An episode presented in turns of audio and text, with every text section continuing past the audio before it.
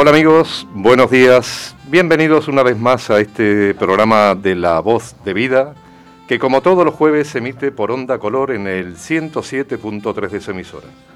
Hoy es 27 de mayo, son las 10 y 17 de la mañana y es un día muy especial para todos los que componemos este taller de radio del aula de mayores de la Universidad de Málaga, porque es el último programa de esta temporada. Por eso mis compañeros lo han dado todo para que esta hora de radio que vamos a compartir con ustedes sea más de su agrado que nunca.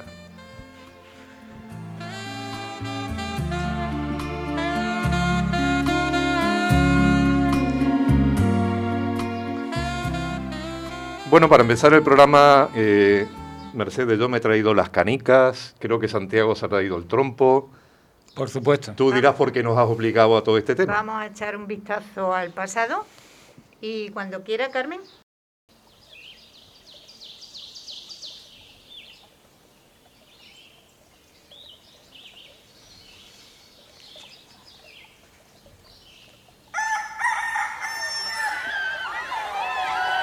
Por fin cantó el gallo.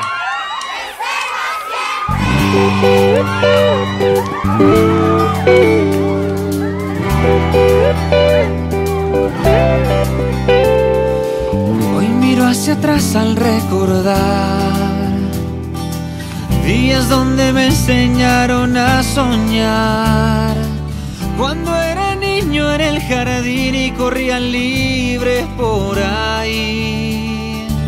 Dejar mi casa al despertar. Por salir corriendo a mi segundo. Cuando los adultos de hoy fuimos niños, bajábamos solo a la calle donde podíamos jugar con los amigos a juegos. Juegos en lo que lo importante no era el juguete, lo importante era el juego. No existe en el mundo otra manera de socialización más perfecta que el juego. Jugar es tan necesario como respirar o comer. Es un estimulante de la imaginación y de la voluntad. El juego puede ser solitario, multitudinario, sencillo, complicado, con juguete o sin él. La cultura del juego en la calle nos enseñaba a respetar normas, a organizarnos, a respetar turnos, aprendíamos a tener amigos, en definitiva, aprendíamos a vivir. Hoy jugar en la calle es cada vez más difícil, sobre todo en las ciudades, en cuyas calles las personas han ido perdiendo su espacio en beneficio de los coches. Los niños de hoy interactúan más con los padres y con las pantallas, pero menos con amigos, al menos de forma directa y en el ámbito del juego libre. Irónicamente, la principal razón por la que los niños pasan menos tiempo practicando el juego libre perdón, es el temor a los secuestros y por la proliferación de padres helicópteros, aquellos padres que siempre están con un ojo encima de sus dos hijos. Esto ha convertido a los niños de ahora en la generación más sobreprotegida de la historia. Comba de los niños, comba. Comba de los niños, comba. Te toca el turno de saltar a ti. Con zapatos rojos, pantalón vaquero, la camisa blanca y mi babi azul. Con la gran pandilla de mis amiguetes. Todos los domingos me voy a saltar.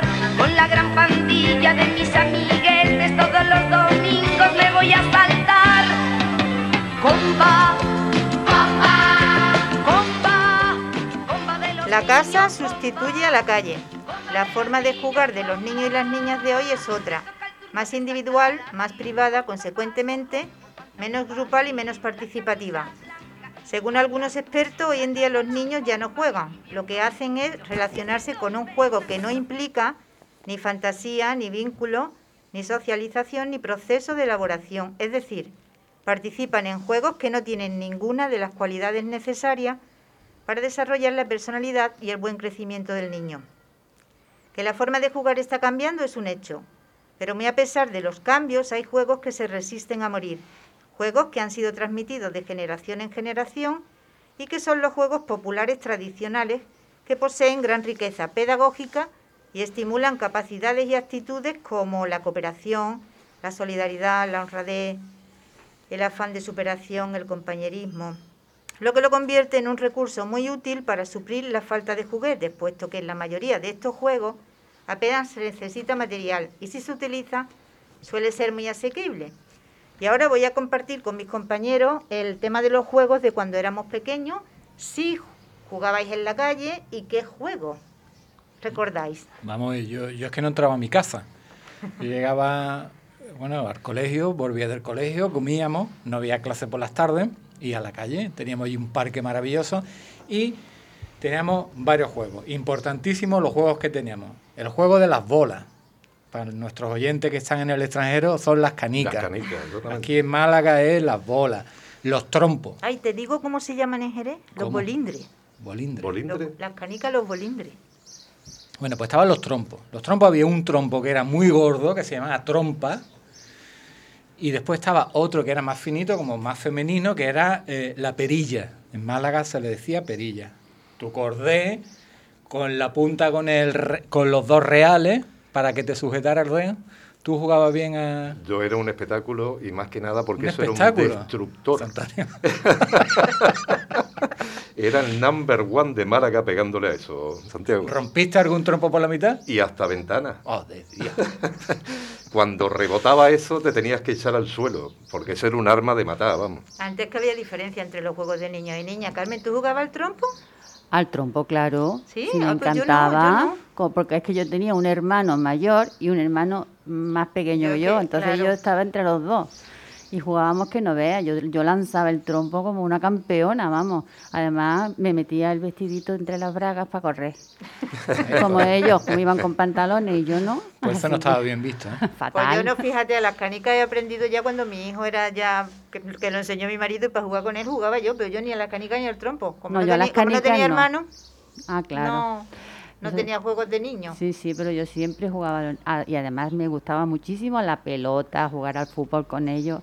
Imagínate una niña entre dos niños, pues ahí los campeones eran ellos. Vamos a ver lo que dice Peña sobre, sobre los juegos de la infancia. A ver a qué jugaba ella, si jugaba en la calle. Uy, sí, a mí me encantaba jugar en la calle. Me gustaba muchísimo. Lo que pasa es que mi madre no era muy dada a dejarnos jugar en la calle. Lo que ocurre que es que entre mi casa y el colegio, ida y vuelta, hasta los 10 años al menos, eh, dilatábamos bastante el trayecto. Y en ese espacio pues jugábamos, eh, según íbamos hacia casa con compañeras y tal, pues jugábamos al escondite, a las cuatro esquinas, al pañuelo, al chingue que, o rayuela, a, mm, a la comba. A la comba jugábamos un montón, era lo que más me gustaba. De hecho, a mí lo que más me gustaba jugar era a la comba, sobre todo aquellas canciones a las que había que darle fuerte, fuerte, fuerte, fuerte a la cuerda. Y luego, pues incluso nos escapábamos a los trigales a coger espigas de trigo y comernos lo que eso era algo súper prohibido y lo pasábamos genial. Ya ves. ¿Y lo, a los juegos de niñas jugabais vosotros? A la comba, al elástico. Cuando yo era chiquitillo no se mezclaban los niños con las niñas. Claro. Totalmente de acuerdo. A no ser que, a no ser que entráramos en el juego de los médicos, cosas de esas, pero aparte, Pero ¿en qué, en qué colegio estudiabas tú? Coño, los años 60, Pero los médicos. ah, los médicos es porque yo tenía una vecina que era muy mejor que no lo explique, Santiago. No, no, no, vamos a dejarlo, que todavía viven. El elástico y otro otro nombre también que cambia, igual que lo de las canicas, que en Jerez se dice bolindre, eh, la rayuela, que es eso que se pintaba en el, En el suelo. ¿no? Sí, sí. Que tiraba la piedra. Muchísimo, Eh, hemos jugado muchísimo. Pues en Jerez se llama tocate. Al Tócate. Tócate. Ah, to- Vamos a jugar tócate. A mí me encantaba el Aquí tócate. en Málaga, eh, cuando llovía, tenemos la... Ese juego lo transformábamos en que con un pincho, que le, sacábamos punta, hincábamos en el... La en- lima, ¿no? Como la lima. No, Sí. Bueno, en Jerez se le llamaba la lima. Pero espérate, Se que yo me estoy dando cuenta que. Santiago era un poquito violento de cuando era niña. Totalmente. Primero entre- médicos totalmente. y luego lo Mira, otro. los médicos era una cosa de sanidad. Hombre, tenías que pinchar, claro. Uh, Era una pregunta que yo quería hacer, si erais muy peleones. yo estaba siempre ¿Peleabais peleando. mucho? No. Sí. Mira, en Puerta Blanca había dos edificios, bueno, había más, pero de los primeros, y, y cada tres meses eh, nos echamos un- una pelea a, a piedras vivas. Madre Sí, mía. sí, sí. Anda, ¿Eh? que ahora. Y, y, en fin, tardamos tres meses porque había que reponerse de, de, la- de los escalabros. herida, ¿no? De los De escalabros. No, pero más lo que dice Santiago es verdad. Y, eh, hombre, yo no me he criado en Málaga, me he criado fuera. Pero es que las peleas eran un deporte. O sea, es Mm. que ya teníamos un grupo que nos íbamos a pelear con otro mm, porque tocaba. O sea, no había motivo ninguno, sino que simplemente tocaba porque era un juego. Pero además lo hacíais delante de las niñas. Eh, por Yo supuesto. recuerdo que las peleillas eran delante de las niñas. El a gallo ver, siempre se pavonea. Claro, ¿Eh? a ver El que ganaba era el más guay, Eh, claro. hombre. ¿Y qué juego pensáis que ha perdurado, que sigue existiendo ahora? Yo lamentablemente te puedo decir que cuando antes Santiago hablaba del trompo, Mm. eh, yo iba con un sobrino nieto, íbamos dando un paseo, y me dijo que le regalara un trompo, que lo había visto, y me dio una ilusión. Mira, cuando he ido era una cosa multicolor que daba luces para todos lados, que no se parecía en nada a un trompo y encima con pilas. Porque viene de los chinos. Eh, Porque viene de los chinos. Se me claro, fue la ilusión, pero vamos. nuestros Yo creo, yo creo que todo se vino abajo cuando la Coca-Cola sacó el yo-yo, aquel Sí. maravilloso transparente El que esto. transparente. Yo creo que ahí ya empezamos a abandonar las calles. ¿Pensáis Pero que claro. los niños se, está perdiendo, se están perdiendo algo de cómo lo hacíamos nosotros, cómo jugábamos, cómo nos divertíamos? Totalmente, totalmente. Pero es que las criaturas que nada más tienen coche, carretera, bloque. Ese es el tema. Yo vivía en Puerta Blanca y de Puerta Blanca hasta Welling pues no existía nada. Ni el parque mediterráneo, todo eran campo. Y si tirabas para el otro lado, el camino de los patos, no existía el prica a los patios, no existía nada de eso. Era todo campo, era Anchas maravilloso. Castilla, claro, todo para, los, para jugar los niños. Es que la ciudad han cambiado y eso ha hecho cambiar justamente todo el tema del juego de los niños. Claro. ¿Y cumplíais bien? ¿Llegabais a la casa o teníais que ir los, los papis a buscaros? Siempre, ¿Tenía que ir a buscarte? siempre. Yo, Yo- que era un niño de la calle, como dicen los brasileños, un menino de arruga. O sea, yo estaba todo el día en la calle. Bueno, lo que se escuchaba al atardecer era, me acuerdo yo, uno que se llamaba Paquito Luis, y decía la madre, ¡Paco Luis! Ven para acá, acá. ¡Sube! Ven acá para acá. Ven acá para acá, eso, que no me salía. Ven acá para acá. Mi madre tenía esa costumbre cuando llegaba la hora de la merienda y yo me ponía colorado, verde, de todos los colores y me escondía. Cada vez me iba más lejos, claro.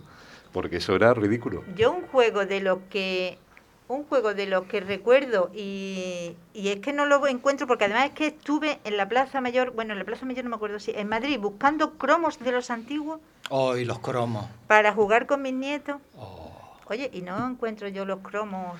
Bueno, es que Era los cromos tenían muchísimas Eh, tenían muchísimas historias, mis eran de muy, los de muy fútbol, diferentes, por claro. Dios. Las De- niñas los teníamos de, de una todo, manera, de los niños de otra. sí, sí. Pero por internet que se compra y se vende todo, tienes ese tipo de croma. Hay un comercio que no te lo puedes ni imaginar. Ah, sí. con Oye, cromos A antiguos. mí no se me ha ocurrido, fíjate. Pues sí, sí. Ah, pues tengo que buscarlo. Para comprarlo yo para mi, para mis nietos. Pues como se vivía ante tanto el fútbol, pues la- las estampas del fútbol, yo tenía una caja de zapatos llena de, de tacos de, de estampas con las gomillas puestas. ¿Y sabéis cómo se jugaba? No. Bueno, pues nos sentábamos en el, en el escalón del portal, hacíamos, pues si jugábamos tres, tres montones. Tú elegías un montón, se descubría la carta y se contaba la- las letras del nombre del jugador. O sea, si te salía sol, Sí. habías perdido. Y al que le, y al que, Tenía le tres salía, al que le salía un jugador vasco, gorro y tungunguchea, No, pues ese- ese, era el que triunfaba. Eh, Qué guay. era divertido aquello. Bueno, pues voy a acabar con una reflexión que hoy es mía. Mm. Y digo que la sociedad ha cambiado, es evidente, vamos a ser una sociedad privada, individualista. Jugar es la principal actividad de la infancia y responde a la necesidad de los niños y niñas de mirar, de tocar, de curiosear, de experimentar, de inventar y de soñar. Esto por sí solo justifica la necesidad de enseñar juegos populares y tradicionales, tanto por su valor educativo como por su valor cultural. No hay que olvidar que los niños y niñas de ahora son la sociedad del futuro.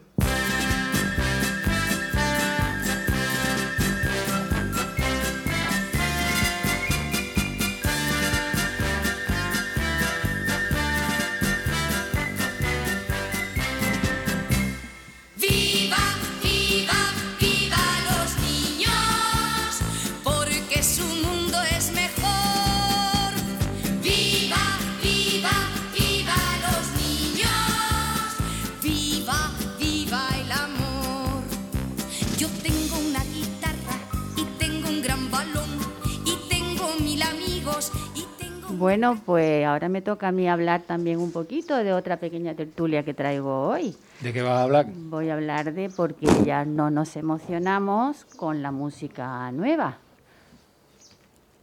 Cositas más modernas.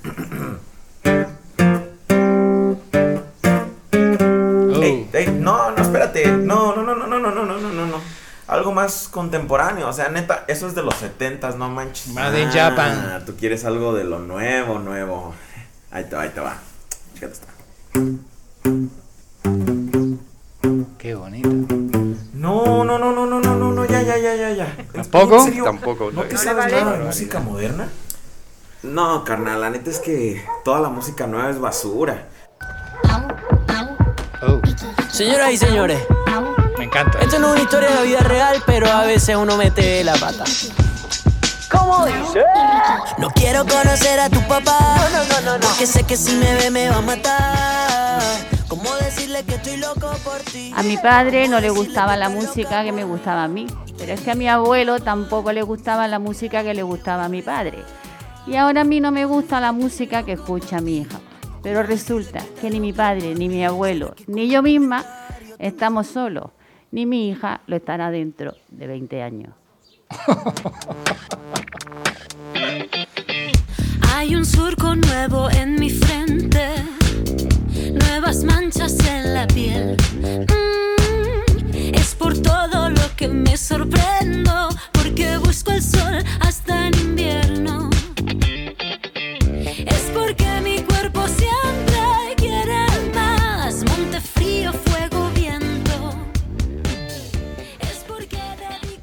Frank T. McAndrew, conocido psicólogo estadounidense, ha publicado un interesante artículo sobre los gustos musicales según las distintas generaciones. Sus investigaciones están guiadas por el simple deseo de darle sentido a la vida cotidiana, que en ocasiones es bastante compleja. Y de los resultados de sus investigaciones vamos a hablar hoy en esta tertulia. ¿Por qué no nos gustan, por qué ya no nos emocionan las músicas nuevas? Es que yo creo mm, Sí, sí, dime, dime, José Antonio. que lo has resumido también con lo que has dicho antes, que no hemos quedado sin tertulia. Te la has cargado. Pues, a ver, escucha, quiero que escuche esta pequeña música nueva. Baby, ya yo me enteré, se nota cuando me Este tío me encanta a mí. Eh, está Bad muy bueno. Por Dios. te llevaré y dime qué quieres beber. Es que tú eres mi nosotros quién va a hablar si no nos dejamos ver. Según Frank McAndrew, esto puede tener una explicación biológica, es decir, que hay una cierta evidencia de que la capacidad del cerebro para hacer distinciones sutiles entre diferentes acordes, ritmos y melodías empeora con la edad. Por eso, siempre a ciertas edades lo que nos gusta es la música clásica.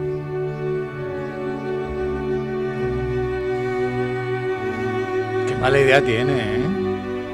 ¿Por qué? Esto, esto, esto nos gusta siempre, ¿o no? claro. Es que esto ya no es música clásica, es que esto es... Esto es una- Dios. Exactamente.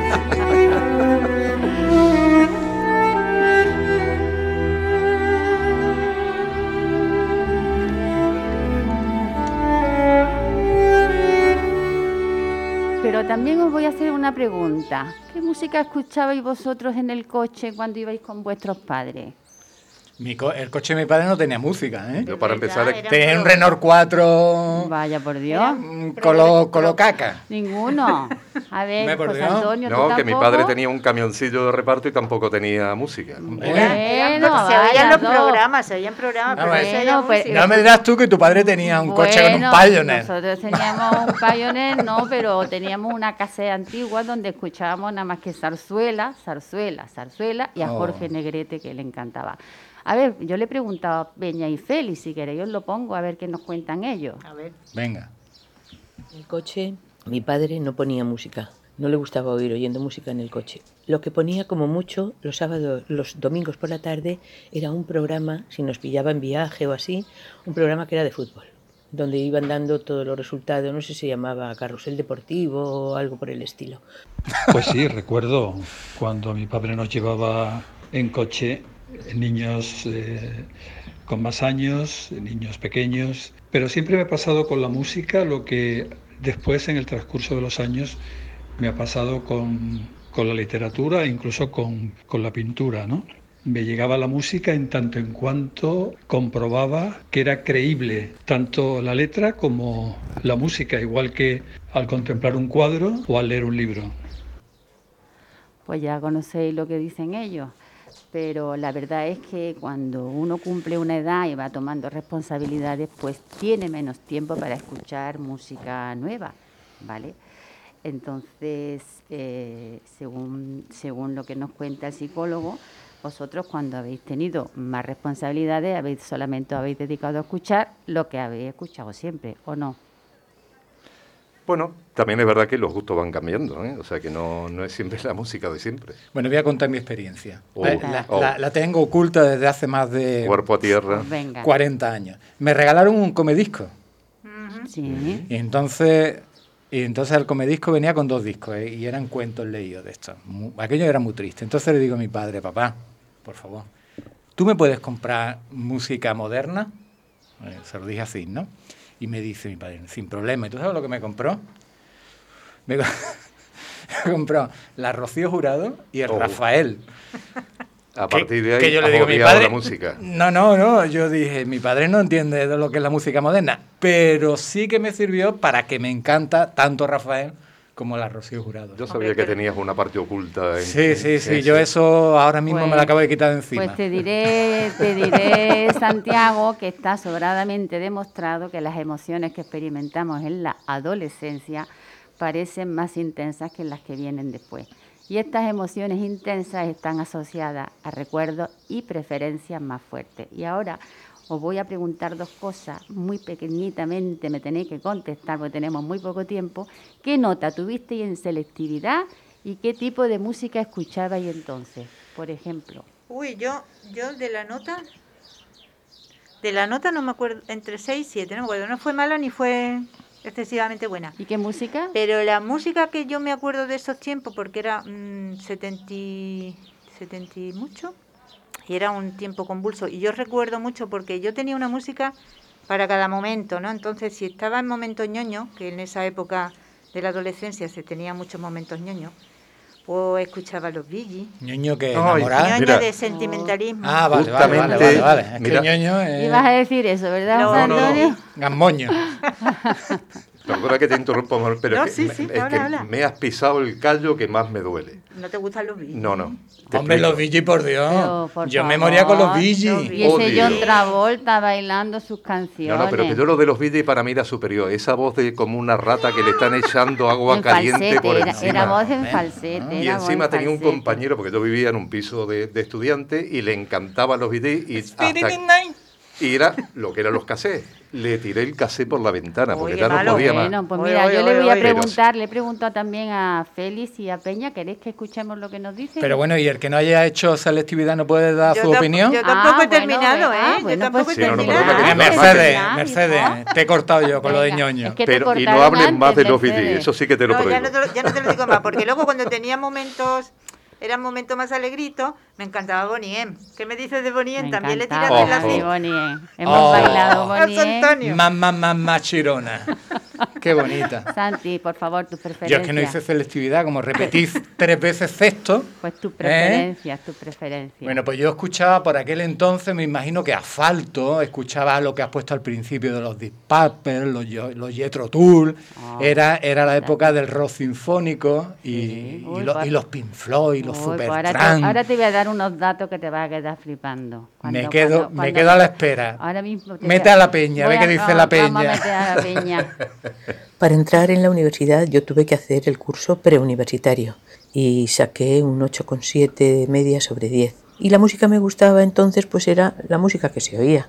Me gustaba mucho determinada música francesa, determinada música italiana, me gustaban los Beatles, Los Battiato. Rolling Stone con su Satisfaction, los Tartel, los Spectrum, eh, y de los españoles, pues Rat, Frances de la Serra, Paco Ibáñez, y así más de, de Guateque, pues los Brincos, Juan y Junior, mm, los Canarios, mm, los Bravos, que empezaban entonces también. En fin, muy variadillo. Pues, a ver, Carmen, mm, exactamente no recuerdo la nota que saqué en selectividad, tuve que aprobar. Pues mira, yo creo que soy la generación de Beatles. Pasa que después, pues eh, la música que te llega, como tú comentas en tu corte, la música que te emociona, pues tiene que ver mucho con tus experiencias vividas, ¿no? Y yo recuerdo de aquella época una canción que por motivos muy concretos, pues me tuvo enganchado durante mucho tiempo y aún la pongo todavía, que es Honey de Bobby Goldsboro.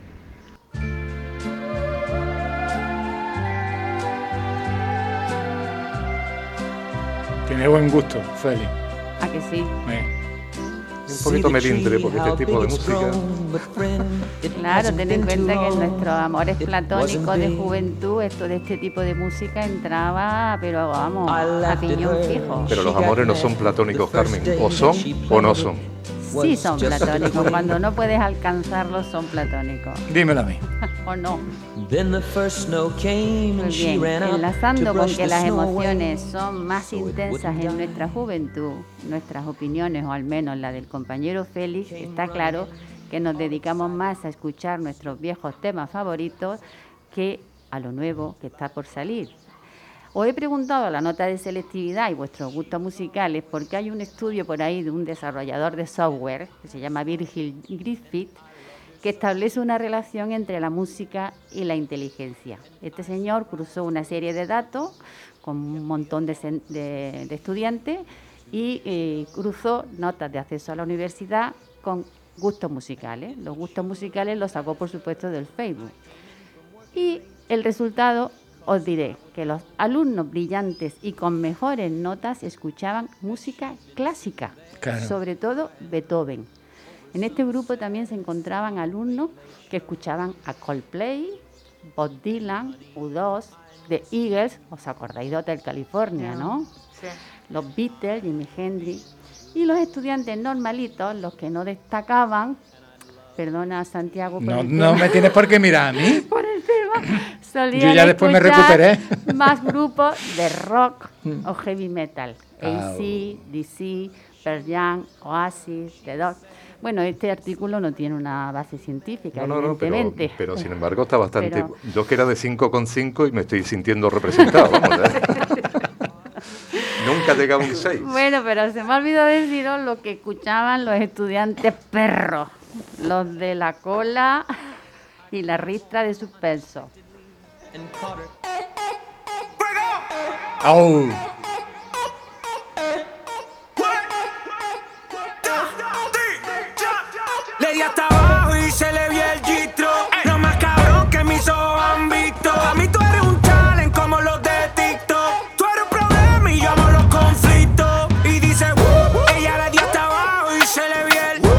Carmen, por Dios, Carmen, qué maravilla. Me encanta, me encanta. bueno, Hemos descubierto que Santiago era de los que suspendía. eso. bueno, pues ya vamos a ir terminando, ¿Por ¿vale? qué? Vamos a seguir, hombre. No, porque todavía hay muchos compañeros que tienen que hacer sus, sus contenidos. Entonces, para ir nuestro, terminando nuestra tertulia, eh, os diré, os diré que quizás nos sorprendamos de nosotros mismos y veamos que nuestros gustos musicales comienzan a cambiar o al menos a ampliarse cuando escuchemos más música nueva, ¿vale? Y sobre gustos no hay nada escrito, menos sobre emociones individuales. Así que queridos compañeros, os doy las gracias por vuestras opiniones y finalizamos esta tertulia con el- una música muy nueva, muy nueva. El último éxito de Dani Martín. ¿Cómo me gustaría contarte? Quizás su hermana Miriam y mi hermano Nono estén cantándola juntos por esos cielos de Dios. Escuchad, sentid y sacad a la luz vuestras propias emociones.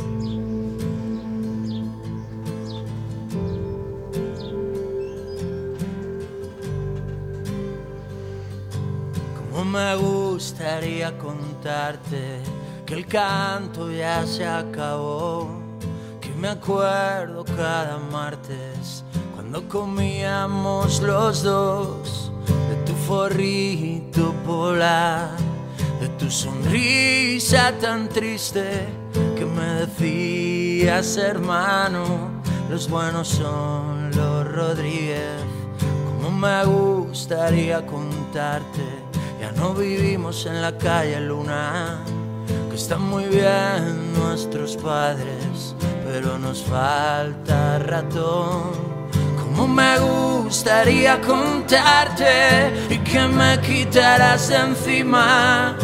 Huidiza de mis caricias que te perdiste un montón. ¿Dónde habré guardado los besos esos que te quise dar? ¿Qué habré hecho con las veces que te quise abrazar? ¿Quién esconde tus silencios y mis ganas de llorar? Te espero siempre en la escalera donde me solías gritar.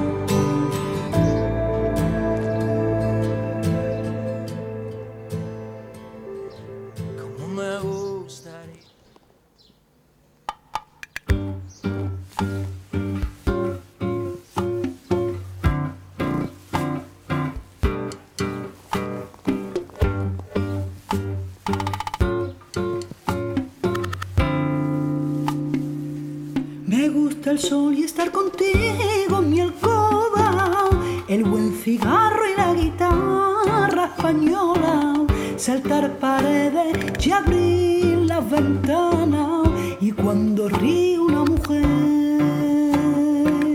Me gusta el vino tanto como las flores y los conejos, pero no los señores, el pan casero y la voz de dolores y el mar mojándome los pies. No soy de aquí, no soy de allá. Bueno, Mercedes, pues como estamos llegando ya al final de la temporada, eh, comentarte que cada jueves que me he sentado en esta mesa de onda color a tu lado, he venido con la ilusión de navegar con rumbo de ida y vuelta, de intentar unir las dos orillas del Atlántico a través de su música, porque compartimos un hermoso idioma común que la mayoría de las veces, acompañado de una guitarra, une nuestros sentimientos. Yo que he tenido la suerte de recorrer el mundo navegando, que he vivido en dos continentes, en siete ciudades, me pasa como a este hermoso poema del argentino Facundo Cabral, en este caso interpretado por la flamenca Rosario la Tremendita, no me siento ni de aquí ni de allá, pero estoy a gusto en cualquier sitio donde el mar esté mojándome los pies, donde haya buena gente, una buena conversación, una guitarra y una botella de vino para compartir sentimientos. Pero a todo viejo lobo del mar le llega su última singladura. Hoy no he preparado ningún contenido especial porque cuando un capitán pone su último rumbo de ida, sabe que no va a haber un rumbo de vuelta. Un viajero co- como yo, que ha tenido miles de despedidas en su vida, sabe que estas tienen que ser cortas y de pocas palabras. Mejor un adiós con una canción que exprese tus sentimientos. Así que me voy acompañado de Jorge Dressler, un judío uruguayo que vive en España, porque yo también soy el hijo de un forastero y de una estrella del alba, que quiere seguir recorriendo fronteras, porque si hay amor, todas las distancias se salvan.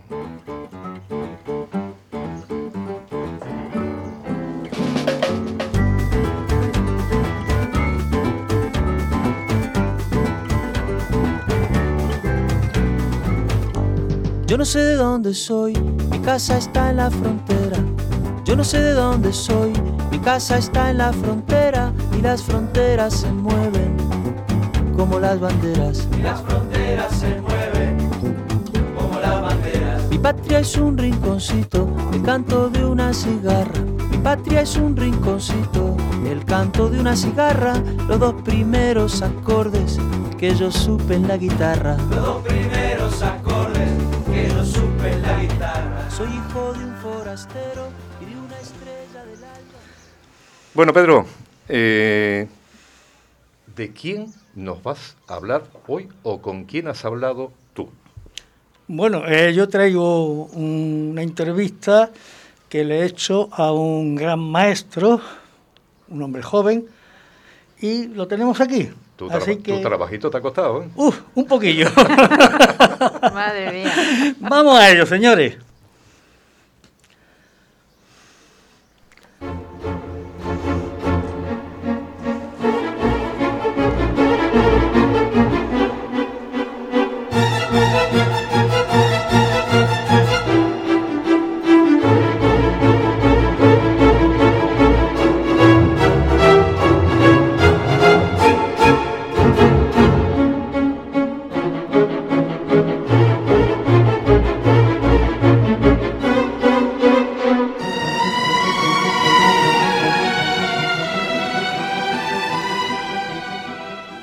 Muy buenos días, bienvenidos un nuevo jueves, estimados radioadictos de la voz de vida del aula de mayores de 55 de la Universidad de Málaga desde la emisora Onda Color en la sintonía 107.3 de vuestros receptores, así como en la web de la emisora.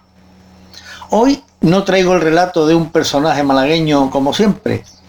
Al ser esta mi última intervención en el programa, ya que finaliza el curso, he conseguido que sea el personaje de hoy quien esté con nosotros en una entrevista.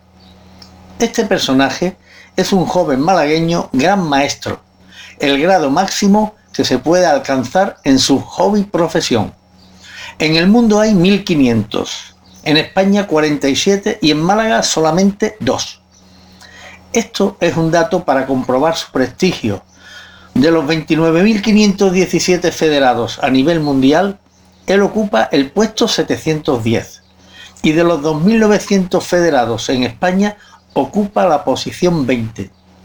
En la actualidad trabaja como entrenador de la FEDA. Una vez conocidos estos preliminares, voy a revelarles el nombre y profesión de nuestro invitado. Él es el ajedrecista Ernesto Fernández Romero.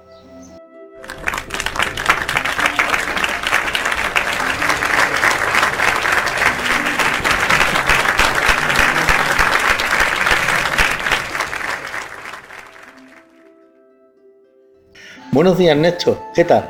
¿Dispuesto para iniciar la entrevista? Muy bien, encantado de estar aquí charlando con- contigo. Un placer. Estupendo, perfecto. Muy bien. Pues ponemos el reloj en marcha y juegan blancas. E iniciamos con la pregunta básica. ¿Cómo empezó tu afición al mundo de tan didáctico, complejo y maravilloso juego del ajedrez? Yo empecé de pequeñito, mi padre le enseñaba a todos mis hermanos eh, lo que eran los movimientos, teníamos un tablero en casa y a partir de ahí, bueno, yo mostré un poquito más de interés y ya mi padre se cansó un poco de mí, me llevó a una escuela municipal en calle Malpica, aquí en, cerca del centro de Málaga, donde ahí había un entrenador ya especializado y ya de pequeñito, pues con unos 7, 8 años, ahí ya empecé a tomar clases de una forma más o menos seria. Tuve un poquito de suerte porque justo en ese momento coincidí con un gran maestro de la antigua Unión Soviética que estaba afincado aquí en Málaga y lo tenían ahí de entrenador.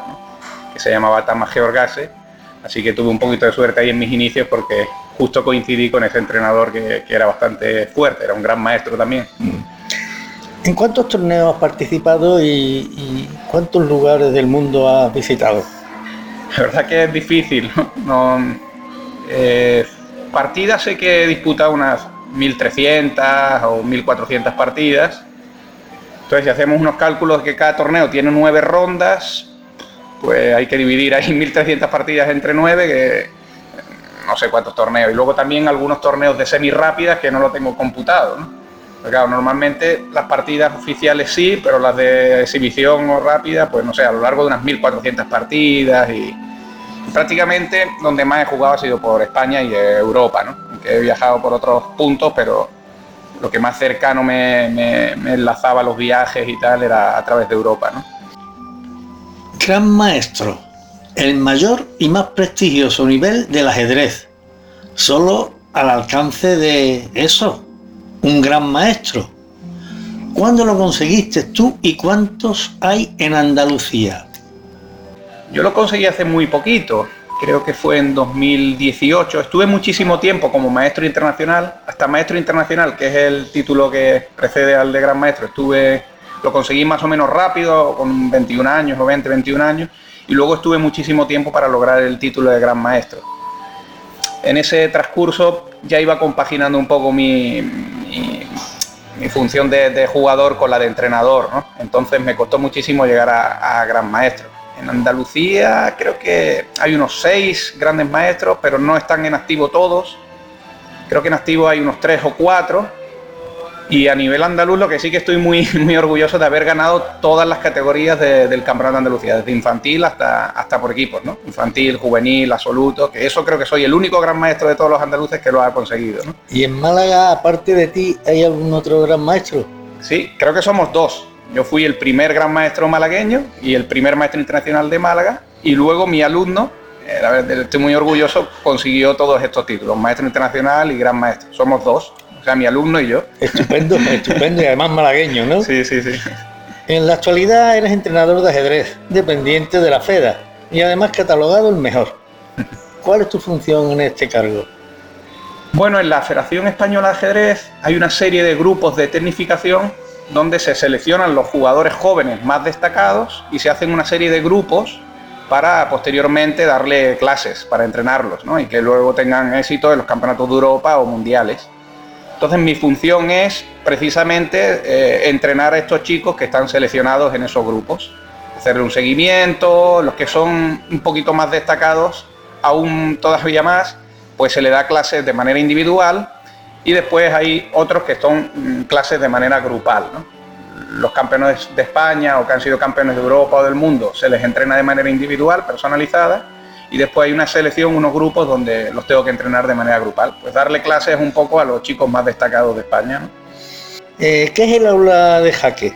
¿Tiene algo que ver con la universidad y, y qué misión cumple? Aula de jaque es un programa a nivel andaluz eh, muy interesante que consiste en tratar de trasladar lo que es las, las, habilidades o las características que tiene el ajedrez a las escuelas. Es un programa que creo, si no recuerdo mal, han, trabajado con unos 80.000 o 100.000 alumnos y muchísimos docentes pues se están incorporando cada vez más a este programa. Consiste en, tratar el ajedrez de una forma transversal para que los alumnos pues mediante el juego del ajedrez consigan ciertas habilidades como pueden ser las matemáticas, la lectura o conseguir definitiva mejores resultados académicos.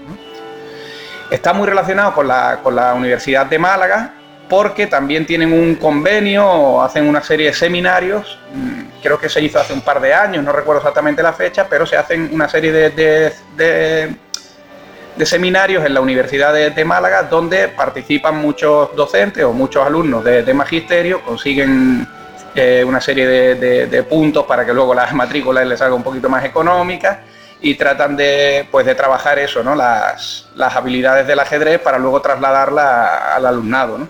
Danos tu opinión, Ernesto. ¿Kasparov o Bobby Fischer?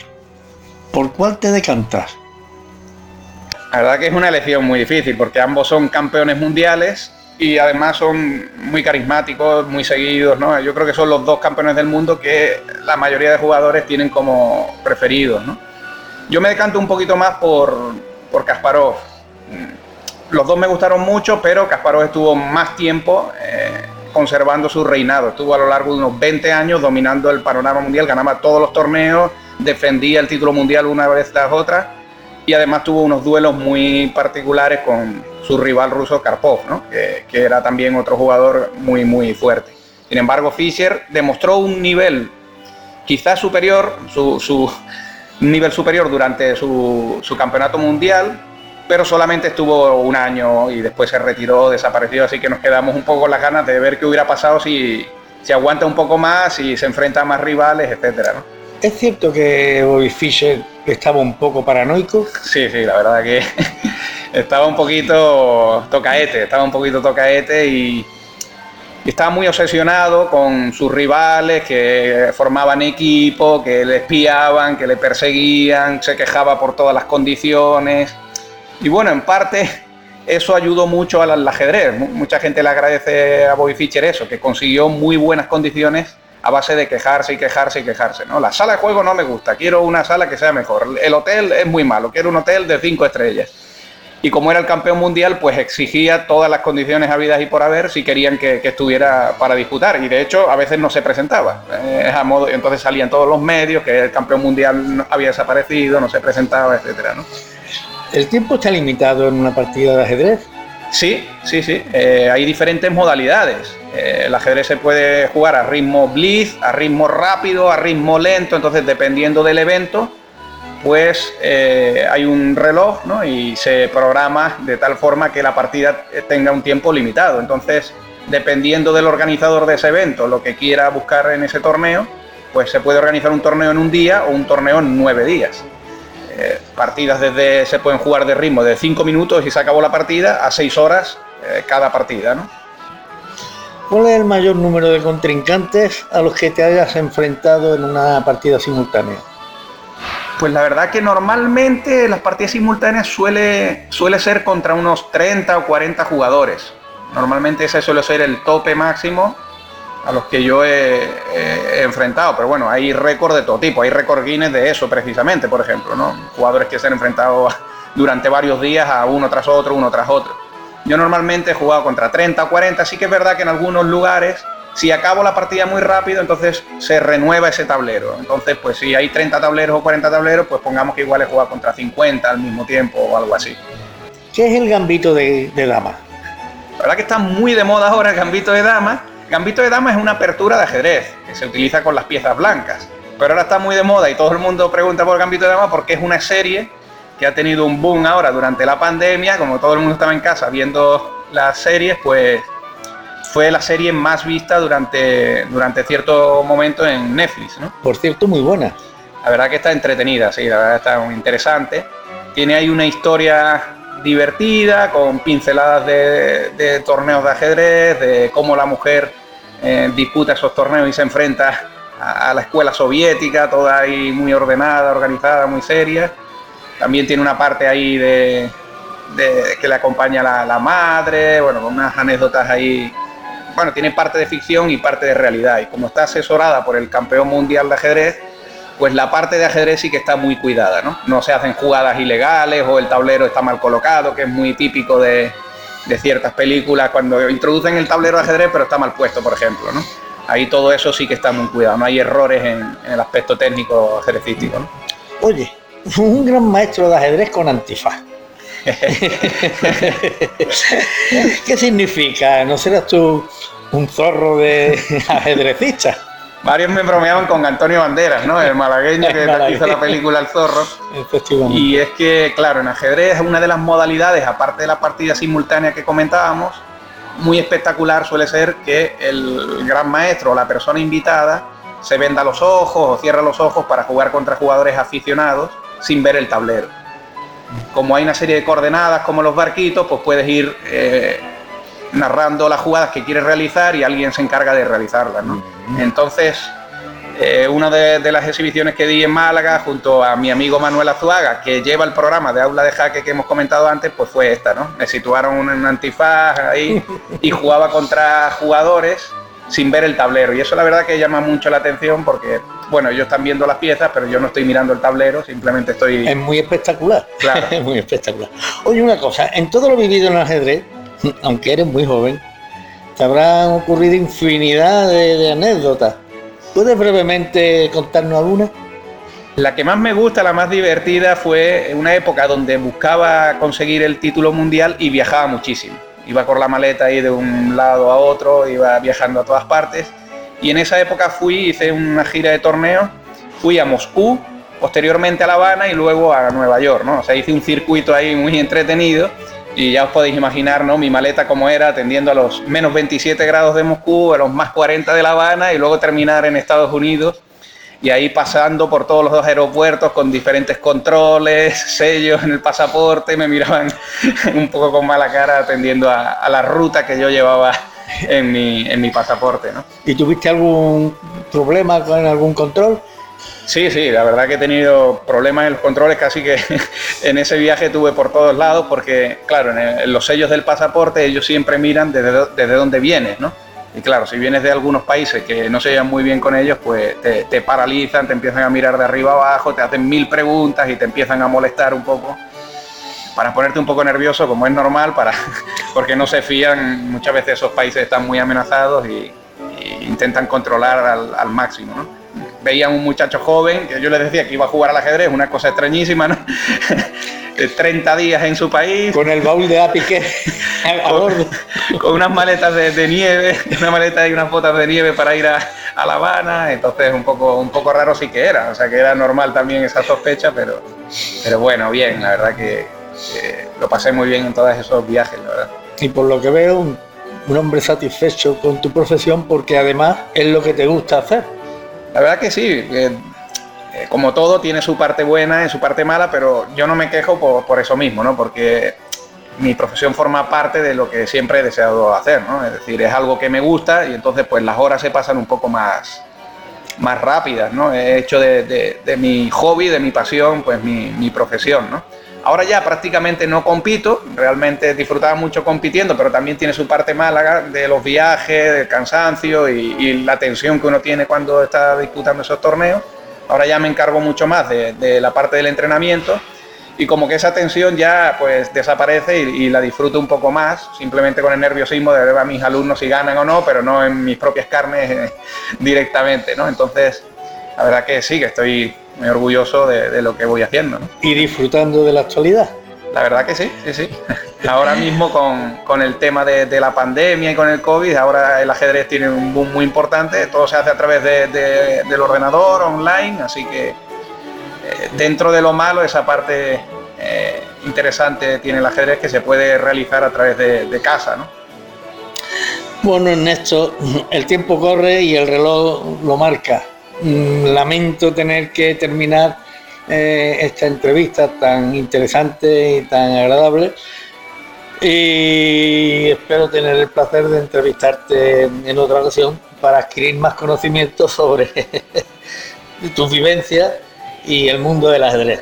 Muchas gracias por tu intervención y hasta otro momento. Muchísimas gracias por las preguntas tan interesantes. La verdad que ha sido una de las entrevistas más curiosas que he tenido porque se ve que estás muy preparado. Normalmente me hacen preguntas un poco raras de, relacionadas con el ajedrez, pero esta ha sido muy, muy divertida. Así que si te parece terminamos en tablas, que es un empate en ajedrez. Que lo acepto. Muy bien. Pues nada. quedan tablas con un gran maestro. Increíble. Pues nada, un placer. Muchas gracias. Hasta luego.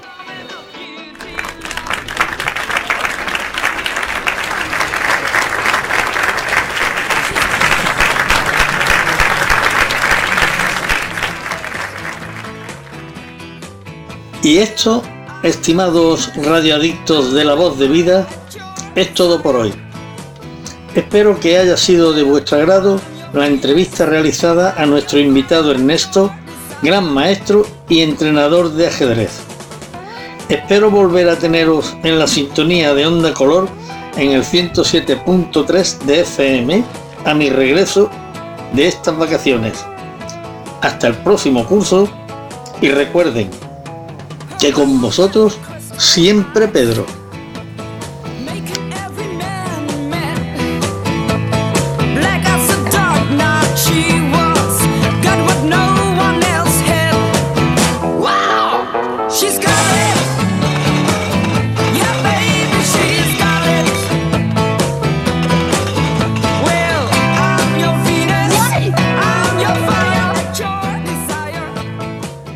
Bueno, compañeros, ha llegado la hora del adiós y no solamente del programa de hoy, sino de esta temporada. Yo creo que nos tendríamos que despedir todos al unísono, ¿no? O sea, todos juntitos. Hombre. A la vez. ¿eh? A la vez. Decir adiós. juntos, a la pero vez. no revueltos. Pedro, tú marca el paso, cuenta y decimos adiós y dejamos a Santiago que nos dé un A- a pequeño Santiago no, a mensaje este. final. Yo lo único que puedo decir es que es un placer haber estado este curso con vosotros, con queridos radioadictos y con mis compañeros, indudablemente, que son una gente maravillosa. Un saludo y hasta el próximo curso. Pues nada, adiós. Hasta pronto, Hasta hasta, pronto. hasta el curso que viene. Y dejamos a un Adiós. personaje. de nuestra separación. Hay que entonar.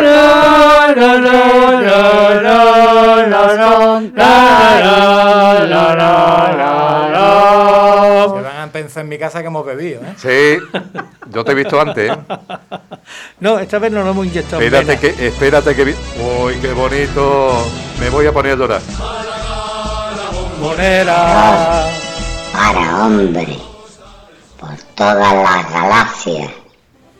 Primero suena siempre mi sintonía.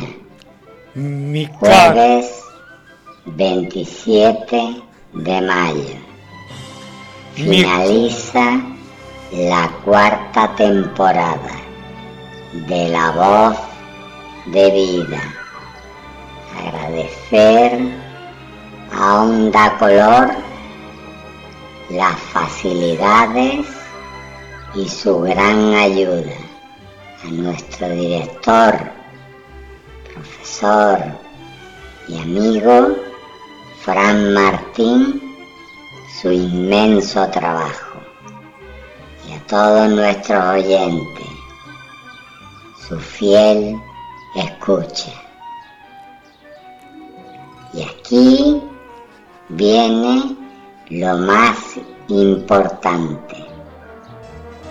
Sobre todas las cosas, el Málaga Club de Fútbol el año que viene sí o sí debe subir a primera división.